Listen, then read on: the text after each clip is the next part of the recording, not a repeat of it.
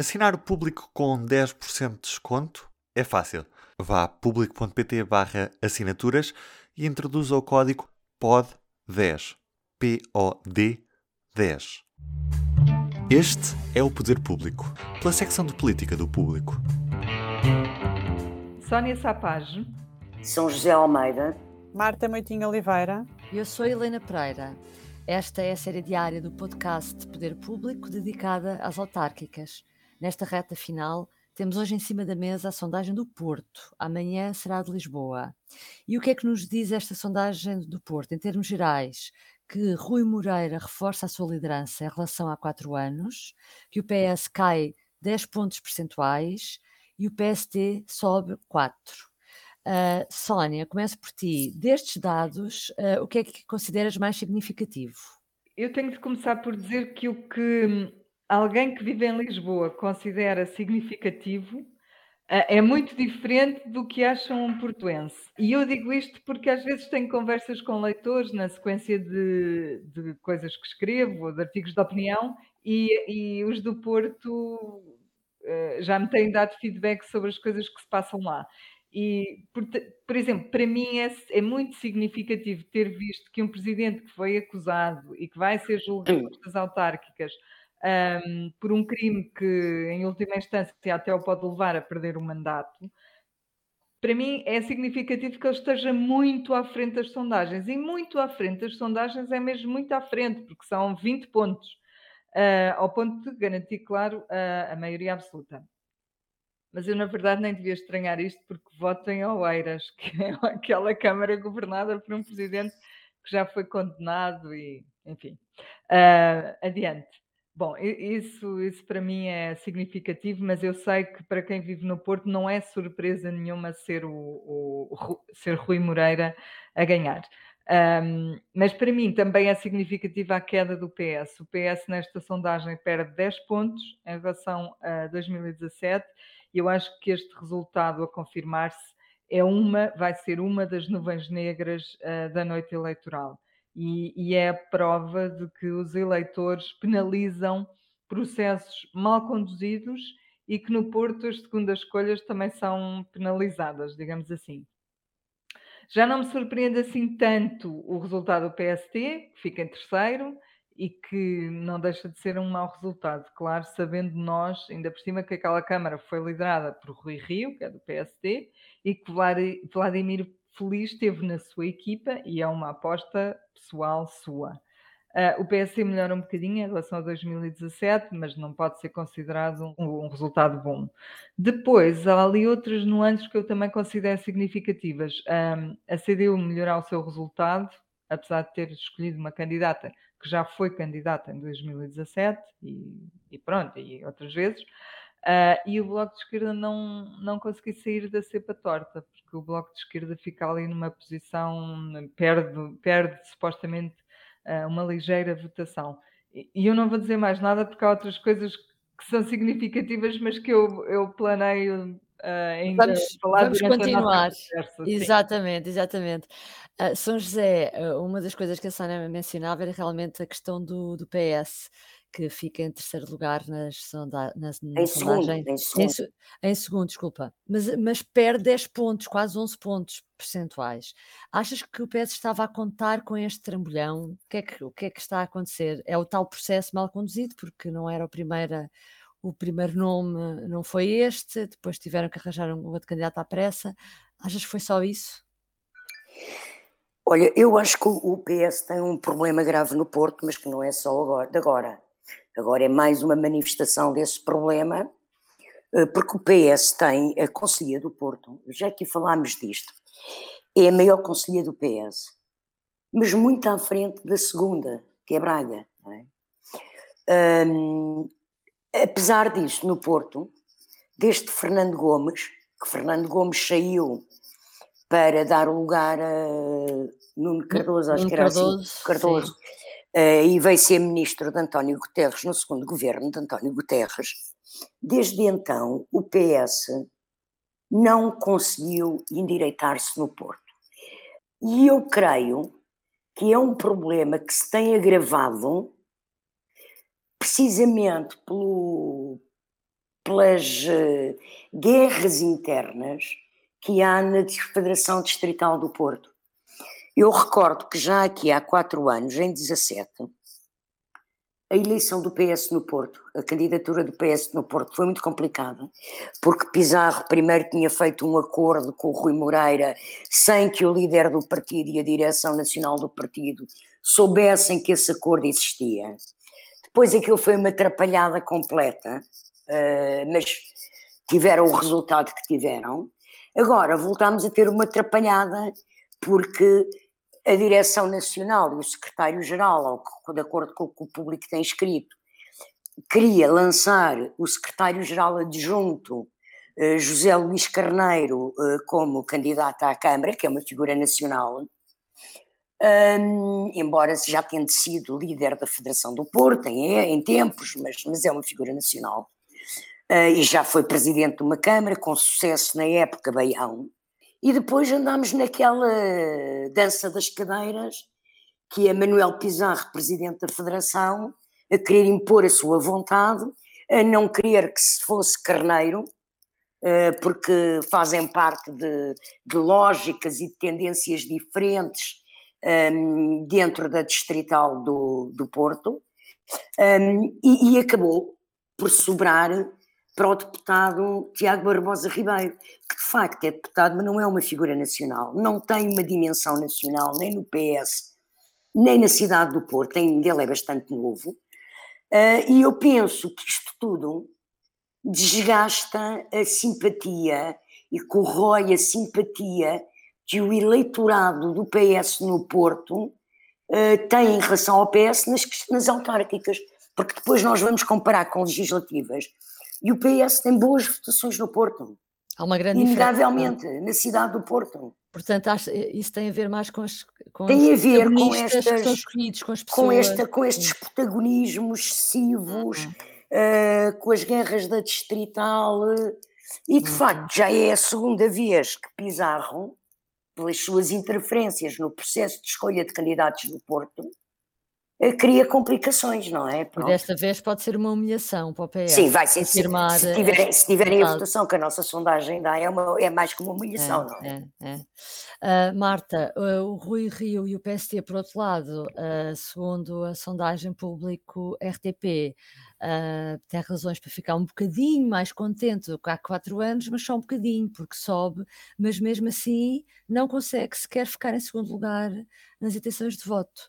Uh, portanto, esta, esta escolha de Rio também uh, é um falhanço e, e, só para brincar, nem a Marlene de Rui Rio 2009, que voltou a aparecer nesta campanha, ajudou. Sim, é um bocadinho, eh, mas é um bocadinho que não, nem sequer pode ser uh, reclamado como um, uma pequena vitória, ainda assim. Porque o que, o que, na verdade, independentemente dos processos dentro do PS e do PSD poderem ter uh, diferenças próprias das dinâmicas internas dos partidos, o resultado final é quase o mesmo. Não, não digo em relação ao número de votos, mas estou a dizer em relação à consequência. O que vai acontecer aqui, o que me parece vai acontecer, é que o PS e o PSD vão sair destas eleições no Porto, numa circunstância em que ganha um candidato independente que vai para o seu último mandato e, portanto, tanto o PS como o PSD têm um problema grave para resolver para as próximas eleições autárquicas, que é arranjar candidatos de peso que possam uh, e construir candidatos de peso a tempo de uma candidatura que seja sólida e consistente e que seja reconhecida no Porto, tenha dimensão no Porto e dimensão nacional, e que uh, permita em 2025, quando houver novas eleições, uh, que ou o PS ou o PSD acabem por conseguir uh, voltar a ter, voltar a liderar a câmaras que, uma Câmara que já lideraram tanto um como o outro com bastante visibilidade, como, como falávamos aqui da, do caso do próprio Rui Rio e do caso de Fernando Gomes. o resultado final para os dois acaba por ser relativamente semelhante. E, e, portanto, acho que o problema agora fica muito exposto e há quatro anos para conquistar, eh, para, para tentar construir uma solução com solidez. Rui Moreira é de facto uh, uma, uma personalidade curiosa, porque é um independente que consegue ter um bom resultado, uh, está envolvido realmente num, processo judicial. Segundo a, a, sondagem, há aqui alguns dados a reter, porque consegue seduzir uma grande parte do eleitorado do Bloco de Esquerda, curiosamente. Uh, tem uma grande fatia também do eleitorado, são jovens. Uh, e, e este é o terceiro mandato, como a Marta referia. Sónia, achas que Rui Moreira poderá, uh, depois disto, ambicionar outros voos e quais? Olha, eu ainda em relação a isso que tu estavas a dizer, uh, que tem a ver com o facto dele atrair, seduzir essa parte do eleitorado, outras partes do eleitorado, essa de facto é uma das para mim, outra das coisas inesperadas, das conclusões inesperadas daquela sondagem.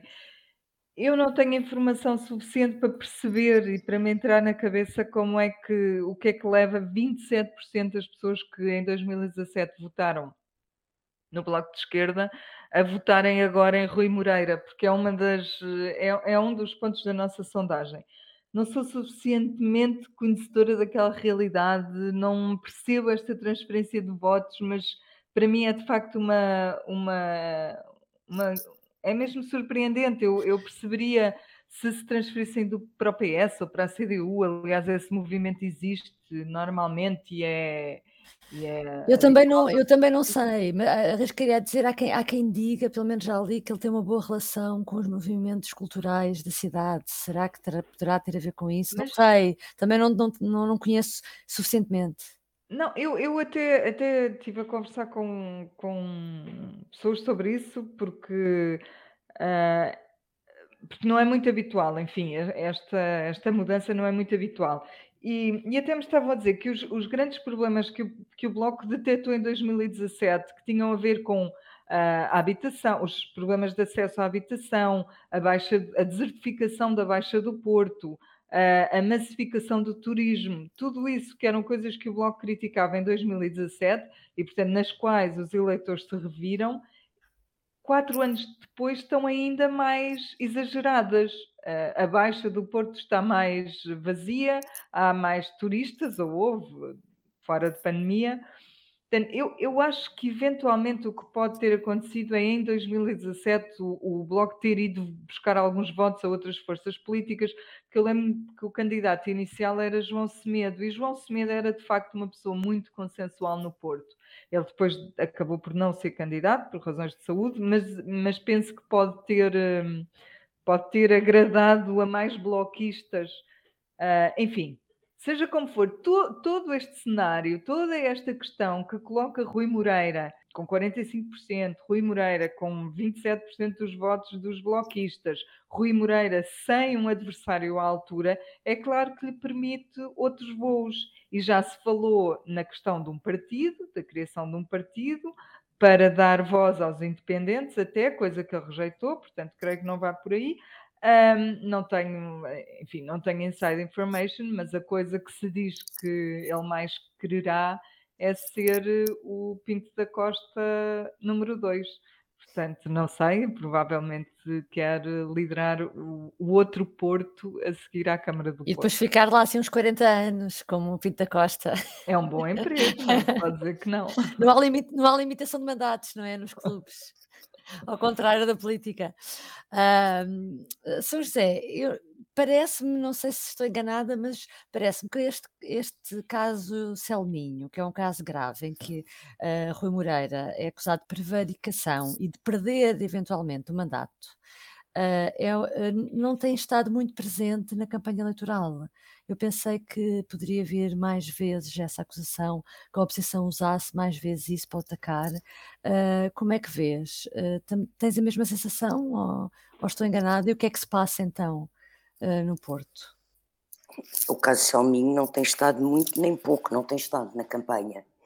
Mas eu acho que isso tem a ver com o perfil uh, que a política portuguesa tem e a democracia portuguesa desde a sua fundação tem, que é um, um pacto de silêncio. Um, já fizemos um trabalho sobre isso até. O pacto de silêncio entre os políticos de não haver exploração de acusações um, de comportamentos ilícitos na política, uh, porque um dia pode calhar, pode cair em cima de, do próprio telhado, não é? Uh, se nós nos lembrarmos a forma como, por exemplo, António Costa geriu e separou e protegeu o PS do caso Sócrates e do caso Operação Marquês, nós vemos que não só o PS não discutiu o assunto, como também os opositores, os outros partidos. Ninguém nunca usou esse tema uh, para questionar. Mas aqui, aqui não achas que aqui é um bocadinho diferente? Porque aqui estamos a falar. Não, é, a mesma é, coisa. Não, na não, política, na política não se usa casos uh, de eventuais ilícitos no exercício da política, uh, de acusações de questões uh, como mas Sócrates caso. não é candidato a nada e que não mas está é, bem mas pode ser usado é, é podia, o próprio podia, mas podia o, o, princípio é o mesmo quando okay. são questões de justiça eles não mexem porque sabem que um dia lhes pode cair em cima não é porque todos eles têm casos todos os partidos todos o PS e o PSD têm casos não é de autarcas que já tiveram processos também, não é? Uh, por isso não falam, não falam, que é para não virem a ser também penalizados um dia mais tarde ou, ou agora lembrarem de casos anteriores. Uh, eu penso que é isso que está nessa base. Eu não tinha grande expectativa que o Carlos Selminho fosse muito falado. De facto, penso que há um pacto de silêncio absoluto sobre o assunto. Principalmente, não sei, pela, pelos partidos mais de esquerda que falavam muito nisso, não foi o PCP, que foi, por exemplo, quem levou mais vezes esse caso à discussão na, na é, Sim, mas em, em, campanha não usa. Em campanha não, não usa. Nem em campanha, nem em debates. Isso foi mesmo flagrante. É como se não existisse. É engraçado. É, é, Houve é. um ou outro que ainda se, enfim, se aventuraram a fazer uma outra referência, mas pode, pode dizer-se que não é um caso de campanha. É. Marta, uh, nos pequenos partidos, por exemplo, a CDU, como a, como a, a referia, reforçou a votação em relação a 2017, segundo a sondagem, volto a sublinhar enquanto o Bloco arrisca ser ultrapassado pelo PAN e pelo Chega. Parece que o Bloco corre o risco de ser irrelevante. Uh, pois, o, o, Bloco, eu acho que tem um bocado a ver com, eu acho que foi a Sónia que referiu a questão de o candidato tradicional do Bloco às eleições na, uh, na, na, no Porto era João Semedo e de facto ele tinha dimensão nacional e o atual candidato, que se não me engano se chama Sérgio Aires, uh, não tem esse reconhecimento a nível nacional e, pelos vistos, também não terá muito reconhecimento no, na cidade do Porto também. Um, de facto, é um dos dados mais curiosos da, da sondagem esta transferência de votos do Bloco de Esquerda para o candidato independente Rui Moreira, que são uh, 27% segundo os resultados que, que, foram apurados. E isto ao mesmo tempo também é curioso porque Catarina Martins, apesar de não existir, uma, não existir uma grande pressão em relação ao Bloco de Esquerda no que toca a resultados eleitorais nas autárquicas, um, e de o principal foco ser na Câmara de Lisboa, tentando perceber se o Bloco consegue ou não ter, como tem agora, um vereador com pluro atribuído e que permitiu a, a Fernandina governar com, com mais estabilidade, que ele, que ele não tinha conseguido. Um, não havia uma grande expectativa em relação ao Porto, mas, eh, mas Catarina Martins começou e acaba a campanha no Porto, o que acaba por ser aqui um bocadinho até uh, difícil depois de explicar como é que, começando e acabando no Porto, fazendo esta aposta, o, se o resultado for este, é um bocado uh, estranho. Eu queria só chamar a atenção para uma, para uma coisa relativamente à sondagem que não tem tanto a ver com o, com o Bloco de Esquerda, mas que uh, tem a ver com a percepção que as pessoas no Porto têm sobre a dinâmica de vitória de Rui Moreira que é um, aquela percentagem que já ontem eu falei sobre Coimbra, que é aquela questão de, independentemente de quem vota, quem é que acha que vai ganhar? Quem é que acha? E são sim, 69% dos, das pessoas que responderam à sondagem consideram que é Rui Moreira. Portanto, isto mostra muito a dinâmica de vitória que o candidato tem. Que é muito forte. E, que é sim, é muito forte neste caso, é muito forte mesmo. E, hum. e, pronto, e isso diz um bocado tudo sobre os resultados que entretanto apareceram. Uhum. Bom, terminamos aqui hoje o nosso podcast mesmo dedicado à, à, às autárquicas no Porto. Amanhã vamos analisar a sondagem de Lisboa, que será divulgada uh, mais logo à noite, uh, e amanhã cá estaremos para analisar esses, ao detalhe esses resultados. Continua a acompanhar-nos. Até amanhã. Adeus. Até amanhã. O público fica no ouvido.